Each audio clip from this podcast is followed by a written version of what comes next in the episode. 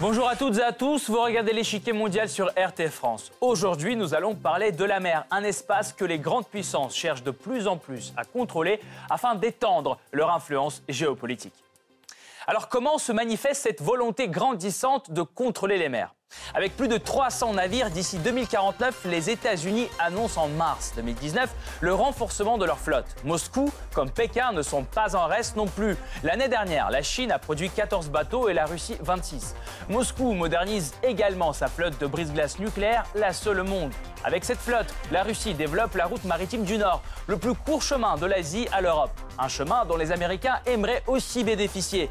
Ils insistent sur la liberté de navigation dans cette zone et se déclarent prêts à y envoyer des bateaux de guerre. Si en Arctique, il ne s'agit que de projets en mer de Chine méridionale, les navires américains sont bien présents. Pékin qualifie ces actions de violation de sa souveraineté et promet de réagir fermement.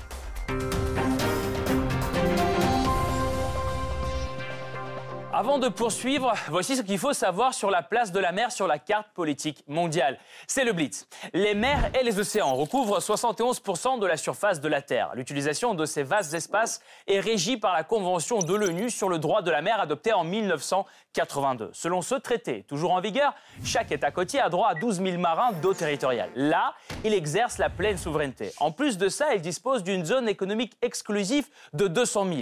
Là, tous les navires peuvent passer, mais seuls l'État côtier peut exploiter ses ressources. La haute mer, elle, est ouverte à tous. L'importance de la mer est aujourd'hui surtout commerciale. Jusqu'à 90% du commerce mondial passe par les mers. Les communications sur Internet transitent à 97% par l'océan avec des câbles sous-marins. Et enfin, le pétrole et le gaz, extraits depuis des installations en mer, représentent le tiers de toutes les extractions mondiales.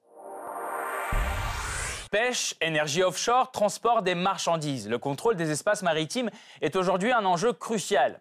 Tous les poids lourds de la mer modernisent, renforcent et élargissent leur flotte. Le combat d'influence conduit souvent à des tensions. L'Arctique en est un bon exemple. Moscou y développe la route maritime du Nord qu'elle considère comme sienne. Or, pour les Américains, c'est un espace de libre navigation. Comme d'ailleurs la mer de Chine méridionale où Pékin revendique ses droits sur la majeure partie des eaux. Pourtant, plusieurs pays veulent y maintenir une position stratégique. Par quels moyens les Américains veulent-ils contrer l'influence de la Chine et de la Russie dans les mers?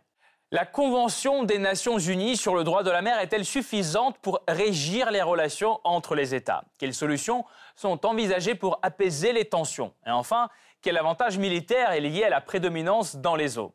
Pour faire le point sur la question, nous rejoignons Jean-Pierre Beurrier, professeur émérite à l'Université de Nantes. Monsieur Beurrier, bonjour. Bonjour. Première question. Depuis des siècles, la mer représente un champ de bataille géopolitique. Et en quoi, à votre avis, la lutte aujourd'hui est-elle différente de celle du XXe siècle? Alors, la base reste la même. Euh, la recherche d'hégémonie, la recherche du nationalisme, ou bien euh, la participation au commerce international, ça, ça n'a pas changé. Par contre, ce qui a assez considérablement changé, euh, c'est qu'il n'est plus question à l'heure actuelle d'espace vital, de conquête, mais il est beaucoup plus question de sécuriser les aspects commerciaux de la participation euh, au commerce international. Euh, les grandes puissances géopolitiques, euh, toutes, renforcent leur flotte. Peut-on dire que le pouvoir maritime est tout aussi important que les forces militaires terrestres? Alors, tout dépend s'il s'agit d'un État plutôt continental ou d'un État maritime. Mais dans tous les cas de figure, euh, il est évident que euh, la puissance navale est tout à fait considérable. Ceci pour la même raison. Participer au commerce international, sécuriser les routes maritimes et donc s'assurer une participation de son État à l'ensemble du commerce mondial. Pendant euh, que les puissances maritimes luttent pour le contrôle des mers, un nombre de pays restent privés d'accès à la mer, justement. Est-il possible euh, pour eux euh, d'être sur un pied d'égalité peut-être avec les États qui ont un accès maritime? Tout dépend du contenu de la question. Est-ce qu'il est question de transport maritime ou est-ce qu'il est question de ressources de l'océan? Les deux. S'il est Pardon? Les deux, peut-être. Alors oui, mais le résultat n'est pas le même sur le plan du droit international. En effet, euh, depuis euh, l'entre-deux-guerres, la participation des États enclavés au commerce international ne pose pas réellement de problème juridique, parce que l'État riverain de la mer le plus proche a tout intérêt à voir le commerce naval euh, destiné à cet État enclavé passer par ses ports. Ça va augmenter ses capacités portuaires, ça va lui permettre euh, de euh, faire participer ses opérateurs de transport. il y aura le paiement de droits de douane, le paiement de droits de quai, de droits de port, etc. Donc il a tout à fait intérêt à développer et à aider son, euh, son voisin enclavé à participer au commerce international. Par contre, s'il s'agit des ressources, qu'elles soient vivantes ou non vivantes, la question est totalement différente.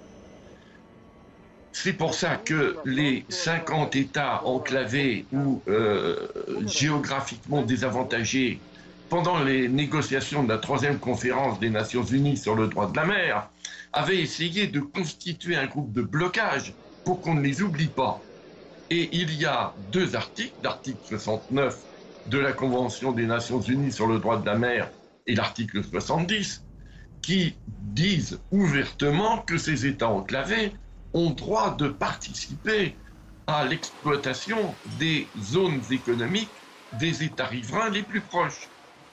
Mais on ne voit pas bien pourquoi l'État riverain serait altruiste à ce point de participer ses ressources avec son voisin enclavé. Et il est bien évident que ces deux, euh, à quelques très très rares exceptions près, ces deux euh, articles sont restés lettres mortes sur le plan des ressources de l'océan. Monsieur Berrier, merci beaucoup. Nous allons poursuivre notre analyse tout de suite, mais nous vous retrouverons en fin d'émission pour plus de détails sur la question. Déjà, première puissance navale au monde, les États-Unis souhaitent renforcer leur flotte. En mars 2019, la marine américaine soumet au Congrès un plan de renouvellement des forces navales. Ce plan prévoit la construction de 304 nouveaux bateaux d'ici 2049 des portes-avions, des navires de surface et des sous-marins. Tenant compte du déclassement des vieux bateaux, la flotte américaine comptera 355 navires de guerre. Selon le Sénat, un tel renforcement est censé contrer l'influence croissante de la Chine et de la Russie dans les mers. Face à cette montée en puissance, la Chine et la Russie ont-elles aussi leurs projets de développement? Selon l'Institut international d'études stratégiques, entre 2016 et 2018, la Chine a lancé 32 nouveaux bateaux. À ce rythme, Pékin pourrait disposer de 430 navires de surface et 100 sous-marins d'ici 15 ans. Côté russe, on ne manque pas non plus d'ambition. En 2018, 26 nouveaux navires ont rejoint la flotte russe et 180 autres sont attendus d'ici 2027. La flotte des brise-glaces nucléaires sera aussi modernisée. 8 navires supplémentaires devront être lancés d'ici 2035. La mission principale de cette flotte est d'assurer la navigation toute l'année et de dégager des voies commerciales maritimes dans l'Arctique, notamment la route maritime du Nord, une voie qui jouit d'une popularité grandissante. Près de 23 000 km, c'est la distance à parcourir de l'Asie vers l'Europe en passant par le canal de Suez et l'océan Indien. Le chemin à travers la route maritime du Nord, lui, est long de 14 000 km environ. Économie de carburant, absence de file d'attente et droit de passage gratuit. Le chemin est plus qu'avantageux, mais le gain de temps a un coût. Et la Russie qui contrôle cette zone compte bien en tirer des avantages. Vente d'assurance obligatoire, assistance technique, escorte des bateaux. La note pour tous ces services est plutôt salée. Néanmoins, Moscou estime que d'ici 2030, le nombre de marchandises transportées passera de 20 à 70 millions de tonnes. Washington, de son côté, considère que cette route appartient à tout le monde et que personne n'est en droit de poser des conditions de passage. Les Russes considèrent l'Arctique comme leur domaine et c'est en fait un domaine international et c'est pourquoi nous souhaitons le garder libre et ouvert. Ce n'est le lac de personne. En janvier 2019, l'US Navy déclare même vouloir envoyer ses troupes en Arctique. Les exercices sont prévus pour l'été 2019. Les Russes, quant à eux, se déclarent être prêts à protéger leurs intérêts. Moscou décide d'interdire l'accès à la route maritime du Nord aux bateaux étrangers transportant des hydrocarbures. L'exception est faite à 28 d'entre eux, largement chypriotes et chinois. En mars 2019, une nouvelle série de mesures est annoncée. Selon le journal Izvestia, le gouvernement russe a élaboré de nouvelles règles de passage par la route maritime du Nord. Ils obligent tout navire de guerre étranger à informer la Russie 45 jours avant son passage et à embarquer un pilote russe à son bord pendant la manœuvre.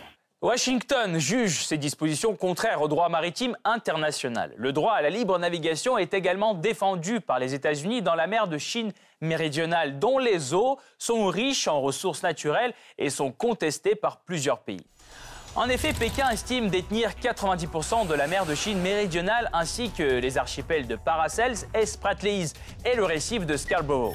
Ces prétentions territoriales se heurtent à celles des voisins les Philippines, le Vietnam, la Malaisie ou même Brunei et Taïwan. Ces pays ont également des vues sur de vastes zones près de leurs frontières. En absence de tracé exact, ils contrôlent les îles qu'ils peuvent occuper. Les Paracels sont ainsi sous le contrôle de la Chine et les Spratleys sont plutôt divisés entre toutes les parties du conflit, hormis Brunei qui ne contrôle aucune île. Les États-Unis soutiennent dans la région leurs alliés tels que l'Indonésie, la Malaisie et le Vietnam. Pékin n'a pas l'exclusivité de la mer de Chine. Washington n'a pas peur de le rappeler dès que l'occasion se présente. L'exemple le plus récent remonte à février 2019. Deux navires de guerre de la marine américaine entrent dans la mer de Chine méridionale pour mener des opérations de liberté de navigation. La marine chinoise réagit rapidement. D'abord, Pékin ordonne aux Américains de partir puis chasse les bateaux. Les manœuvres des navires américains provoquent une vague d'indignation à Pékin. L'intrusion de navires de guerre américains a porté atteinte à la souveraineté de la Chine et a perturbé la paix, la sécurité et le bon ordre dans les eaux concernées. La Chine exhorte les États-Unis à mettre immédiatement un terme à ces provocations. La diplomatie chinoise s'oppose résolument à l'implication des Américains dans les négociations sur la dispute territoriale. Pékin préfère en discuter avec les pays directement impliqués dans ce conflit comme c'était le cas en novembre 2018 lors du dernier sommet Chine-ASEAN à Singapour. Pékin affirme son intention d'accélérer les négociations sur le code de conduite en mer de Chine méridionale, un document censé maintenir une paix durable dans la région. Pékin aspire à achever les négociations sur son contenu vers 2021 et les premiers pas sont déjà faits. La Chine et les Philippines se sont accordés sur l'exploration conjointe du pétrole et du gaz dans les eaux litigieuses. Une lueur d'espoir pour ce conflit apparaît enfin. Vieux de plus de 50 ans, il commence à l'époque où les premiers contours du droit de la mer voient le jour. Jusqu'au milieu du XXe siècle, le droit de la mer est basé sur le principe du mare liberum, ou liberté des mers, élaboré en 1609 par le juriste néerlandais Grotius. Les États côtiers ne se réservaient que 3000 marins des eaux côtiers, mais au XXe siècle, le progrès technologique renforce la lutte pour le contrôle des mers et de ses ressources un accord universel est donc indispensable. Les premières tentatives de l'élaborer ont lieu entre 1958 et 1960. Les Nations Unies organisent la première et deuxième conférence sur le droit de la mer. Mais un régime de gouvernance globale et unifié n'est pas convenu faute d'accord entre les pays participants sur un certain nombre de dispositions. Enfin, en 1973, la troisième conférence est convoquée. Les longues négociations perdurent pendant neuf ans. Ce n'est qu'en 1982 que la Convention des Nations Unies sur le droit de la mer est finalement signée à Montego Bay. Son entrée en vigueur n'intervient qu'en 1994. Cette convention représente une percée significative. Elle met en place des règles juridiques internationales relatives au milieu maritime et crée un tribunal international du droit de la mer. Elle définit les principes sur l'exploitation et la protection des ressources maritimes en établissant les règles à respecter. De plus, elle délimite les différentes zones maritimes bordant les États côtiers, les îles et les archipels. Chaque zone est soumise à un système juridique spécifique. La Convention confère à chaque pays 12 000 marins de mer territoriale et 200 000 marins du plateau continental de zone économique exclusive. Cette dernière, située entre les eaux territoriales et les eaux internationales, correspond au territoire maritime sur lequel un pays est souverain en matière d'exploitation des ressources naturelles dans sa zone économique exclusive. Au-delà, la mer devient un espace international. À ce jour, 168 pays ont ratifié cette convention. Mais il y a des exceptions. Les États-Unis, première puissance navale, l'a signée mais n'a pas ratifié. Leur raison à l'époque était que la convention ne prend pas en compte les nécessités sécuritaires américaines de long terme et entrave l'exploitation des ressources des océans. Par ailleurs, la répartition de ces ressources pose aujourd'hui un grand problème à la communauté internationale. Selon la Convention, le fond des océans est le patrimoine commun de l'humanité et n'appartient à personne. Cependant, son exploration est déjà en cours, et pour le faire, les pays doivent obtenir une licence de l'autorité internationale des fonds marins. Pourtant, il n'existe toujours pas de règlement universel sur ce sujet. Pourquoi aujourd'hui les grandes puissances jouent-elles de leurs muscles et se disputent-elles le contrôle de l'espace maritime? La première raison, c'est le commerce. Actuellement, jusqu'à 90% de l'ensemble du commerce mondial passe par voie maritime. Ce mode de transport génère annuellement plus de 500 milliards de dollars. Plus de 50 000 navires commerciaux opèrent dans le monde, transportant des produits alimentaires, des machines, du combustible ou des matériaux de construction. La nouvelle route de la soie développée par la Chine montre à quel point cet aspect des océans peut profiter à une économie. Son but est d'intensifier les liens commerciaux entre la Chine et le reste du monde, surtout l'Afrique, les pays du Golfe et l'Europe. À part les voies terrestres, il prévoit le développement des voies maritimes. Pékin mise sur la construction d'un réseau de ports partout dans le monde, au Pakistan, au Sri Lanka, en Grèce, en Belgique, en Somalie. Au total, la Chine a investi dans 42 ports dans 34 pays. Nous devons promouvoir la connectivité terrestre, maritime, aérienne et cybernétique pour concentrer nos efforts sur des voies, villes et projets clés et créer un réseau de routes, voies ferroviaires et ports de mer. La mer, dans le fond, n'est pas qu'une source de différends, mais aussi un moyen d'établir une bonne communication entre les pays, dans le sens propre du terme.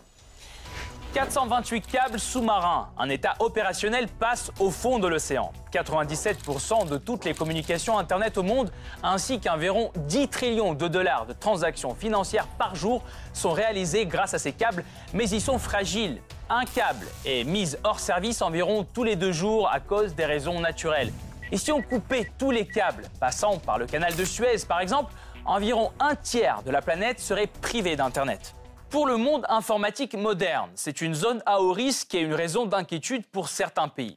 Les États-Unis et le Royaume-Uni se sont alarmés d'une possible coupure de connexion par l'Iran, la Chine ou la Russie.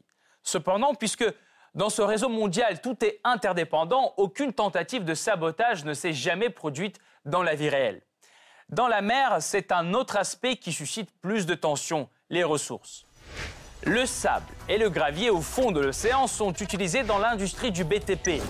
Le manganèse, le cobalt, le cuivre et même les diamants font aussi partie de ces richesses. Mais la véritable manne économique provient du poisson et des hydrocarbures. L'industrie de la pêche dans le monde représente un chiffre d'affaires de 362 milliards d'euros. Le pétrole et le gaz extraits depuis les installations en mer représentent un tiers de toutes les extractions mondiales. Et ce chiffre va certainement croître. De nouvelles réserves d'hydrocarbures en mer sont découvertes chaque année. Ainsi, des mers riches en hydrocarbures et poissons deviennent des centres de toutes les tensions. À part la mer de Chine méridionale, Pékin se dispute les eaux et les ressources de la mer de Chine orientale avec le Japon. Cette dernière, à son tour, est aussi engagée dans un différent territorial avec la Russie, les îles Kouril. Ils ouvriraient pour Tokyo l'accès à la riche mer d'Okhotsk. En Méditerranée, Israël et le Liban se disputent la frontière maritime et avec elle l'accès aux gisements géants de gaz. Léviathan est un nain. Tout près, un conflit pour les ressources gazières du plateau oppose la République de Chypre et la Turquie, protectrice de la République autoproclamée de Chypre du Nord. Et enfin, les îles Malouines, disputées entre l'Argentine et le Royaume-Uni depuis un demi-siècle, sont elles aussi riches en pétrole et le gaz. Mais si un conflit arrive quand même, où en est-on quant au contrôle des mers? Le dernier grand conflit maritime international était la Seconde Guerre mondiale. Qu'est-ce qui a changé depuis dans la guerre en océan? Tout d'abord, les navires modernes sont beaucoup plus sophistiqués. Le principal porte-avions de la marine américaine, USS Gerald Ford, a coûté plus de 12 milliards de dollars et sa construction a pris 4 ans. En cas de conflit, il serait très difficile de le remplacer rapidement. De plus, avec le développement des technologies, la ligne entre la guerre navale et les autres types de guerre devient très floue. C'est aussi la guerre spatiale, car les satellites peuvent fournir des renseignements sur la position de l'ennemi. La guerre cybernétique, car si on coupe la communication entre les navires ennemis, ils sont perdus. et même la guerre terrestre. Des missiles seul-mer, comme ceux de la série chinoise DF, peuvent frapper des navires jusqu'à 4000 km de la côte. Et inversement, des missiles mer-sol, basés sur navires comme les calibres russes, peuvent atteindre des cibles à plus de 4500 km à l'intérieur du continent. Pour l'instant, tout cet équipement n'a pas été encore utilisé en conflit ouvert. La dernière grande démonstration de force navale a été opérée par la Russie qui a frappé des positions de Daesh à l'aide de calibres 9 fois en 2016 et en 2017. Mais est-ce qu'un conflit maritime ouvert peut éclater dans un avenir proche? Pour mieux comprendre, nous retrouvons Jean-Pierre Beurrier, professeur émérite à l'Université de Nantes. Monsieur Beurrier, aujourd'hui, les grandes puissances navales sont préoccupées par la modernisation de leur flotte. Êtes-vous d'accord avec Theodore Roosevelt qui a dit que la marine de guerre est la plus sûre garantie de la paix? C'est partiellement vrai. Euh, cette question est, très ancienne. Hein. Euh, euh, vous connaissez l'adage latin civis pacem parabellum, et ceci est vrai sur terre comme c'est vrai sur mer. Et on l'a largement vu dans les quêtes de sécurisation des zones dangereuses, telles que par exemple la Corne de l'Afrique, où on a pu obtenir une baisse assez radicale euh, des attaques en mer. Euh, bien que, comme l'avait dit euh, l'amiral qui commandait les forces françaises de l'océan Indien, on peut réduire les attaques, mais la solution n'est pas en mer, elle est à terre. Et ça, il ne faut jamais l'oublier. en mer, on va certainement aider au maintien de la paix, mais les solutions seront des solutions négociées à terre. Alors pourquoi ces solutions sont-elles euh, si difficilement trouvables? Parlons euh, des tensions maritimes. Euh, par exemple, la mer de Chine méridionale. Pensez-vous que les exercices américains dans les territoires revendiqués par Pékin aident à promouvoir le droit international ou sont-ils un élément de complication diplomatique? Alors, c'est une, c'est une énorme question que, que vous posez là l'attitude de la Chine en mer de Chine du Sud, euh, que les autres riverains appellent la mer d'Orient, je, vous fais remarquer, euh, est absolument en dehors des critères du droit international. Euh, elle bafoue les règles de la Convention de Montego Bay, qui pourtant engage cet État, et elle ne respecte pas les droits des autres riverains. C'est pour ça que il n'est pas indispensable, il n'est pas euh, mauvais que des puissances tierces, par des passages en libre navigation, montrent leur présence pour essayer de calmer le jeu, euh, car du coup, on ne voit pas très bien comment on pourrait, avec le droit international, régler cette question, puisque là, on est en dehors donc calmer le jeu, mais euh, ne réchauffez euh, pas davantage. Euh, ce conflit est déjà bien chaud, donc selon vous. Alors, jusqu'où peut-on aller? S'il s'agit de démonstration de force pour dire attention, vous êtes en dehors du droit et nous sommes là pour vous le rappeler, ce n'est pas inutile. Par contre, évidemment, si on monte en puissance, ça peut devenir dangereux, euh, car des réactions sur le terrain peuvent échapper aux hommes politiques. Et ça, ça sera extrêmement dangereux. Encore une fois, ce type de euh, conflit va se régler beaucoup plus à terre qu'en mer. Mais il n'est pas indispensable de montrer que l'on n'est pas d'accord. Parlons maintenant de la route maritime du Nord. Elle est revendiquée par la Russie. Euh, selon les États-Unis, pourtant, c'est un domaine international et ils veulent envoyer en Arctique leurs navires de guerre. Ils l'ont dit. Euh, pensez-vous que les positions russes seront finalement contestées par Washington ou ce ne sont qu'une euh, démonstration de force une fois de plus? Si on parle de la route du Nord proprement dite, c'est-à-dire beaucoup plus proche de la côte et en passant par les cinq détroits. Là, la question est plus complexe. La navigation y est particulièrement dangereuse Euh, les cartes marines ne sont pas d'une très grande précision.